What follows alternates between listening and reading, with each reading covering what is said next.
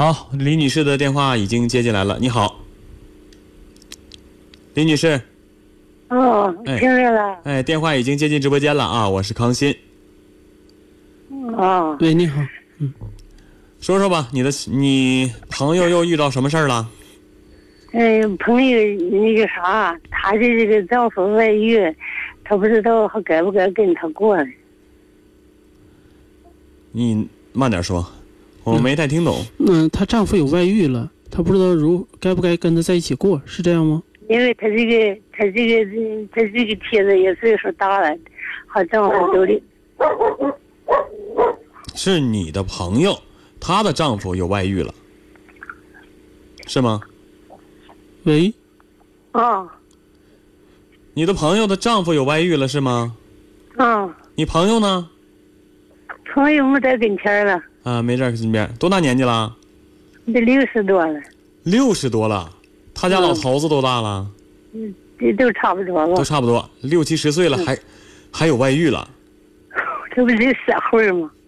就这个年纪，这是什么情况啊？这是两个夫妻俩怎么？对你详细跟我们描述一下，我们才能知道详细的详细的情况是什么样，这个才能判断。他这个这个这个这个人吧，他就是一个，呃，可能他这是俩就是彼此总是不对付，他就是这个丈夫就在外边发生了这个毛病。那发生了问题和别的女人在一起了？嗯，那你们怎么知道呢？他这个他这个妻子知道，人家人家外边人也是啊，他也跟着看着，也也忙着他的呃学着嘞。我没太听清，你能慢点吗？啊，他这个妻子也，他一走他就跟着观察，他都看着了，知道了。啊，就是看到了，是不是他妻子看到的？嗯，嗯，已经看见了。那问没问她丈夫啊？她丈夫承认吗？人家他他不承认，不承认。那这你没法判断呢。你看见他和一个女人在一块儿，也没看见发生什么，人家当事人也不承认，你就判断是有外遇了。他那个啥，他这个他在这儿嘞，他跟他妻子怎么也不和，怎么也不好。嗯，对夫妻俩感情一直不好，不和。是这样，他感情不好或者不和，也不代表他和一个女士在一起的时候他就有外遇了。嗯，对呀、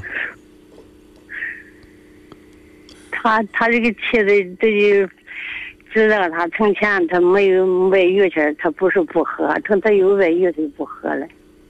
怎么表现的？她丈夫对她态度有转变吗？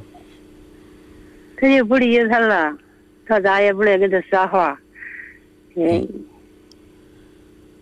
那你知不知道啊？因为你不是当事人，可能很多情况你不了解。我就想知道，你他和你说的是他有外遇以后对妻子就不好了。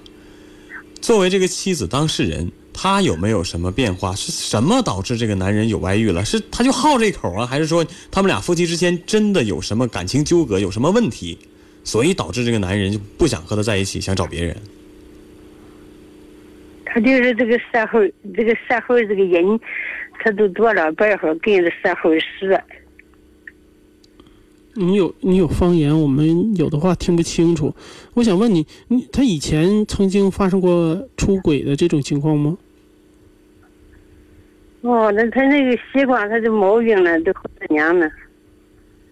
你说他有这个毛病好几年了，我是不是我是不是这样说的？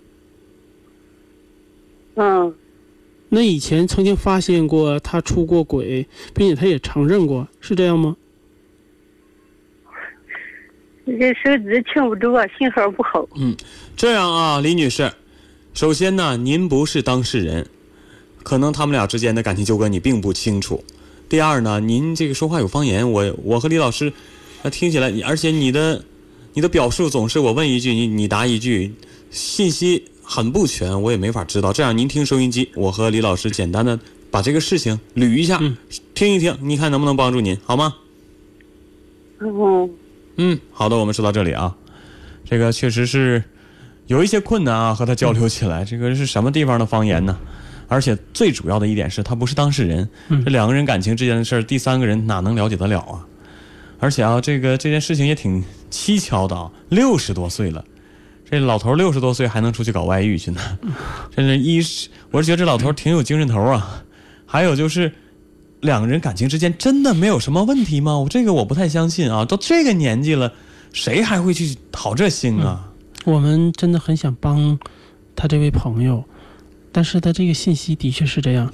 嗯，你如果说仅仅说他有外遇了，让我们判断是是不是两个人应该分开，嗯这个我们做不了这个主，真是这样。因为，嗯、我们呢只能是帮你分析整个情况之后呢，我们会告诉你，呃，你分开和不分开可能会出现什么样的情况。对因为你毕竟六十多岁了，不像一个年轻人，有的时候两个人在一起其实是一个伴儿。对嗯、那么这个年岁的话呢，如果真是不到万不得已的情况，我不太建议两个人分开。嗯因为到这个时候需要两个人的彼此的支持，嗯，那么我们先说到这里。嗯那另外一点呢，就是你一定要提供，我希望提供具体的情况，我们才能判断出，嗯、比如说是不是真正存在外遇。嗯现在存在外遇这件事情都不一定。对呀，刚才我就想说，你现在只是看见这老头和其他的老太太在一起，我都不不能说是女人，六七十岁了啊，你没发现什么，你也没感觉到什么，就自我感觉到，哎呀，他对我没有以前好了，不好了啊，现在我又看见他和别人在一块儿，具体有没有什么，可能只是朋友，这个都说不准的事儿。所以啊，我们还是希望当事人李女士，你能让你的朋友把电话给我们打过来，把详细的情况和我们说清楚啊，我们才能给你一个判断。对，我们希望能帮到你，但是最好他打过来电话。好，我们来看一下啊，我们呃微信平台上的留言内容啊，先看一下短信平台吧。这有一条特别有意思啊，手机尾号是六二六六的朋友，他说这女的就是闲的啊，这个听说话好像她跟那老头有一腿似的。呃，这咱们网友的随便的调侃啊，这不能当真的。但是这位女士说话真是，嗯、有一点儿那个想说又不能说的那种感觉啊。呃，我不明白了，不是她自己家的事儿。而是朋友的事儿，她有什么？而且他朋友为什么不自己打电话呢？让他说，他又唯唯诺诺的，这个真是让我们我和李老师都无法判断到底情况是怎样的啊！我们来看一下懂得糊涂的无产者，呃，他给我们留言啊，说刚才我们这个预告里，我和李老师讲的这个事儿，就是怀疑她丈夫可能有问题。他说啊，这位无论这位女士的年纪多大啊，如果丈夫老是这样，可以说一定是婚外恋成功了啊。啊，这位网友朋友就认为啊，这个丈夫要是真是一直这样的话，这肯定是在外面有问题了。习惯有你说啊，他说爱人不是用来看着的，给彼此一个宽松的空间，不要让爱人战战兢兢的，也给自己一份空间。呃，情感问题呢需要有真凭实据，不能盲目定论。这个我非常的赞同啊。你总去怀疑他，本来没什么事儿，本来可能就是女同事发个平时发个短信，这很正常。这我们单位同事之间，可能有的时候晚上也会打个电话、发个短信什么的，并不代表有什么。但是如果你这一直去猜忌他，一直去怀疑他，你怀疑来怀疑去，他自己也变得很敏感了。对，真的就很容易发生这样的事情了。我们之所以说有很多种可能，是希望大家能从这些种可能之后能悟到一些道理，能之后很好的去理性的处理这件事情。我们不可能说他一定有外遇，嗯，那么有外遇，那么离婚吧。嗯，其实呢，这就提到了一个叫我们说叫叫闺蜜有毒。原来谈过这个话题，嗯就是我可以告诉你离婚，我可以告诉你一切，但是最后的后果是你承受的。所以我们必须把很多种可能说出来，那么我们才能理性的分析这件事情。嗯。我们不能直接给这种建议。嗯哎，这闺蜜有毒，让我想起了一句话啊，说这男人哥们儿多了没媳妇儿，呃，都是一个意思啊。嗯，有的可能有的听众没听到这个我刚才所说的这个，呃，简单说一下吧。嗯什么叫闺蜜有毒？就是比如说闺蜜在一起呢，可能都会对彼此感情很好。嗯那么当一个人在诉苦的时候，他往往会站在他的角度，直接站在主观的角度，只说你就这么办吧。嗯其实这么办之后，那个人当事人一冲动，也就结果，比如说离婚，结果就真离婚了。离婚了之后呢，他回过头时候，他在找这个闺蜜的时候，闺蜜就会说一句话，说：“你看我是为你好，我只是建议你，还真离了。这不是坑人吗？” 但是当时他的确是好意，嗯他的确是站在他角度，所以我们就说的这刚才说的这个故事这个问题嗯我前段时间也是亲身经历过。我的一个嗯朋友，女性朋友跟男朋友马上就要结婚了，开始装房子了，已经。嗯俩人就矛盾闹得不可开交，就是就觉得性格不合适。嗯、这种情况下呢，他就把我们这一堆好朋友，男男女女全都叫来了，出主意啊！这个亲友团应该怎么办呢？当时呢，她的一个闺蜜，嗯就是一个女性的朋友，就劝她，就是觉得，哎呦，怎么能这么委屈我的朋友呢？跟他不跟他过了，什么结什么婚呢？不结了，房子不装了。当时我就告诉他，我说你不能这么说，嗯，你让他，他现在正在气头上，你让他不跟他过了，他要真听了你的，俩人分了，将来后悔，你承担这责任呢？